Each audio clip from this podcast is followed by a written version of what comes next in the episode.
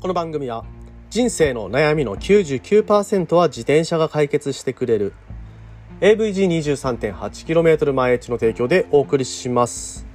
ということで本日も毎日10分走りに聞くラジオを始めてまいります。え今日はですねちょっと私ね自転車から離れてあのイベントの仕事をしてまいります。えー、今ですね台湾と沖縄のまあ、あの飛行機ですね便通過でね増えてきていると、えー、今回はですね台北那覇の、えー、初、えー、定期便定期便が初めて、まああのえー、航行するということでそのセレモニーのねディレクターとして入っていきたいと思います。もしかしたらね今日のニュース、えー、夕方のニュースでちょっとね見切れるかもしれないなと。でもね本当ディレクターなんでねあの音響とかえー、まあ視界のいる場所ですね、その脇のところにいるので、ほとんどね、映ることはないと思いますが、まあね、今日は空港でちょっとね、頑張っていきたいと思っております。はい。まあこういうね、えー、やっぱりね、ちょっと仕事をしつつ、えー、なんとかね、お金を稼ぎつつ、自転車をやりたいなというところでございます。まあ、孤軍奮闘中でございます。ということで、今日も本編行きましょう。Check it out!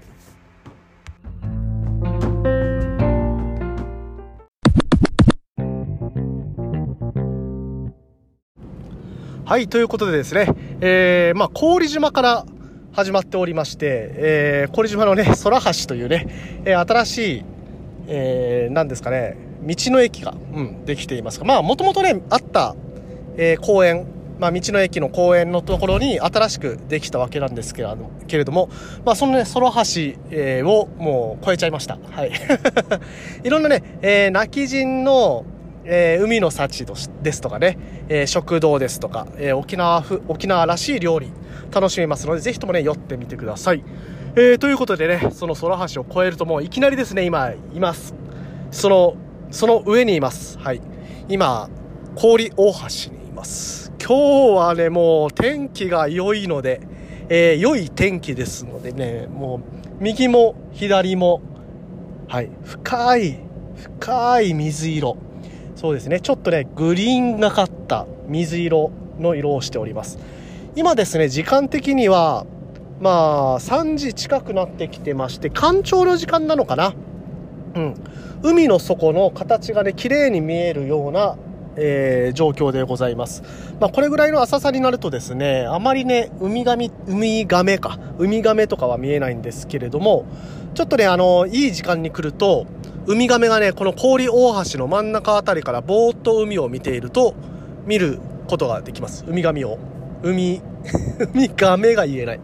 すいませんね。えー、ウミガメを。はい。ウミガメがですね、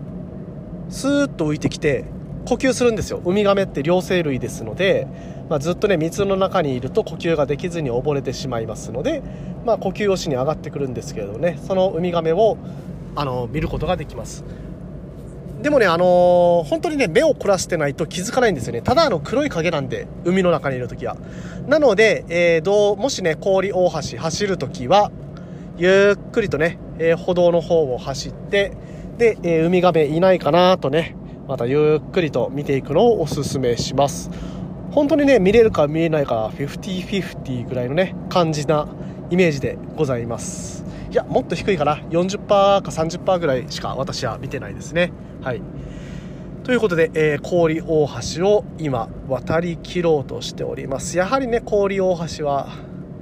人気ですね。うん、いっぱい、えー、観光客の方が橋を歩いております。まあね、自転車乗りとしてはね、もうあの、渡る前がクライマックスのね、橋なんですけどね。渡ってる途中よりもね、やっぱり渡る前のね、この坂の上から氷大橋を望む、その景色が最高ですのでね、下ってこう、橋に向かって登っていくみたいなね、それを想像するだけでご飯が3杯いけますというような場所になっております。それでね、氷大橋を後にして、えー、八ヶ島に入っていきます。はい、えー、氷島を後にして、えー、まあその登りを登りきると、車エビの玉屋というね、看板がございます。ね、もし私がね、えー、エビアレルギーでなければもう速攻で飛び込んでましたよね。車エビみたいなね。車エビ食べたいな。うん。まあ今はねもうアレルギーになっちゃってるんで食べられないんでまあどこ行ってもねしゃあないんですけれどもそのね玉屋の看板を後にして、えー、左に曲がっていきます。まあね思わずねさっきね車の中にいるとね左折しますとかね言いそうになるんですけれども、えー、この前の放送で言いましたように私で今ねガイド研修中でございます。ということでね、まあ、ガイドはね左折するときは左に曲がりますとかね右折するときは右に曲がりますとかね言わないといけないというねちょっとどうでもいい話をしましたが、えー、その、えー、橋を越えて左に曲がると、まあ、58号線の方面に、えー、方面に向かってるんですけど右側ですねあの背の高い草が生えています。背の高い草で下の方はねちょっとね茶色がかっているんですけどそうサトウキビですね。一面サトウキビの畑が、え、広がっています。まああの、ちょっとね身を乗り出して、え、土を覗き込んでいただくとそのサトウキビの下っていうのはね赤土となっていることがわかるかと思います。でねやっぱりね赤土で、え、育つ作物っていうのはまああの何でも育つわけではないと。えー、アルカリ性とか酸性とかがね、えー、偏ってる、えー、土でございますのでまあちょっと詳しくはねよくわかんないんですけど、えサトウキビはとりあえずね育つみたいですね。えー、このねサトウキビ畑を見ているとやっぱりねこの郡島のこの風景っていうのは離島っぽい風景だなっていうふうに思います。やっぱり離島の風景っていうのはねサトウキビ。うんサトウキビが、まあ、離島のね、えー、農,、まあ、あの農業的なえー、農業で一番多いんじゃないのかなというふうに、えー、思っています。まあね結構ね、えー、水が少なくても育つ、え作物でねあの砂糖っていうのはね、えー、やっぱり糖分っていうのはねみんな人間はね結構欲するものになりますので、えー、そういう産業がね、えー、やっぱりあの離島には向いているのかもしれないなというふうに思ったり、うん、そういうことを考えながら走っていきます。はいざわわでございます。はいということでね、えー、これからねそのまま58号線に向かっていくんですけれども、えー、実はですねあのー、58号線通って沖縄本島の中に入る前にもう一つですね島があるんですよ。郡島と58号線を結ぶ間に八ヶ地島以外の島が実はありますという話を次のチャプターでさせていただきたいと思います。えー、もう間もなくですね八ヶ地島が終わるところでございます。はい。もうすぐ橋があってその橋を渡ったらもう八ヶ島じゃないんですよ、えー、八ヶ島の先にあるのは宮城島というのがあります。でもね宮城島ってねもうどこでも聞く名前ですよね。うん。あのー、池江島とあとあのー、えっ、と池江の大橋あそこをね繋いでる間の島にもね宮城島ってあったと思います。なんかね、宮城島って、その、島と島の間にあるイメージが結構あるんですけれどもね、これ面白そうなので今度調べてみようかなとか、えー、思ったりしています。ということでね、えー、もうそろそろ橋が見えてきます。お、橋が見えてきましたね。うん。これね、八ヶ地島にもですね、実はね、給油所が1箇所あって、えー、この給油所ね、平日も結構閉まりがちなので、えーもしねあのガソリン心配な方はあの八ヶ地島に入る前に入れた方がいいかと思います。元部に入るとね本当にねガソリンスタンドってないんですよね。結構探して。40キロ30キロの間ガソリン入れる場所がないとかになったりしますので、えー、ちょっとねそこはね気をつけた方がいいかと思います。はい。で、えー、来ましたね。橋あ橋の手前にですね今ねえー、アルカトラスっていうねお店ができてましてなんかハンバーガーショップっぽいんですけどめちゃくちゃ派手派手なネオンでね、えー、彩られたショップ、ハンバーガーショップでハンバーガーショップなのかな？でございます。今度ね入ってみようかなと思いますが入るのにね非常になんかちょっと勇気がいる。縦えー、縦構え門構えですのでね。ぜひね Google マップとかね実際にね見に行った方は見て見ていただけるといいかと思います。はい。で、えー、橋を今渡っておりますね。えー、八ヶ地ビーチを越えて橋を渡っております。この橋ね、両サイドに、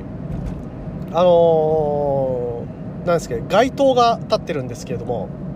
街灯ねあの右と左を比べてみると何か気づくことがあると思うんですよ左が1本少ないんですよはいこれって何でか分かりますか？あの台風で倒れたんです。3年ぐらい前かな。3年ぐらい前に台風で倒れちゃってそれがねあの、えー、補充されずに。あこれよく見たらえっ、ー、と右と左ちぐはぐになってるけどこれ倒れてんの倒れてそのまんまなのかな。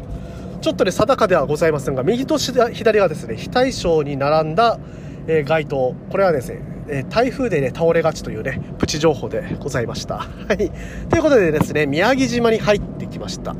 で、宮城島ね、右を見て、左を見て、えー、もうお墓しかないんですよね。宮城島ね、右も左もお墓でございます。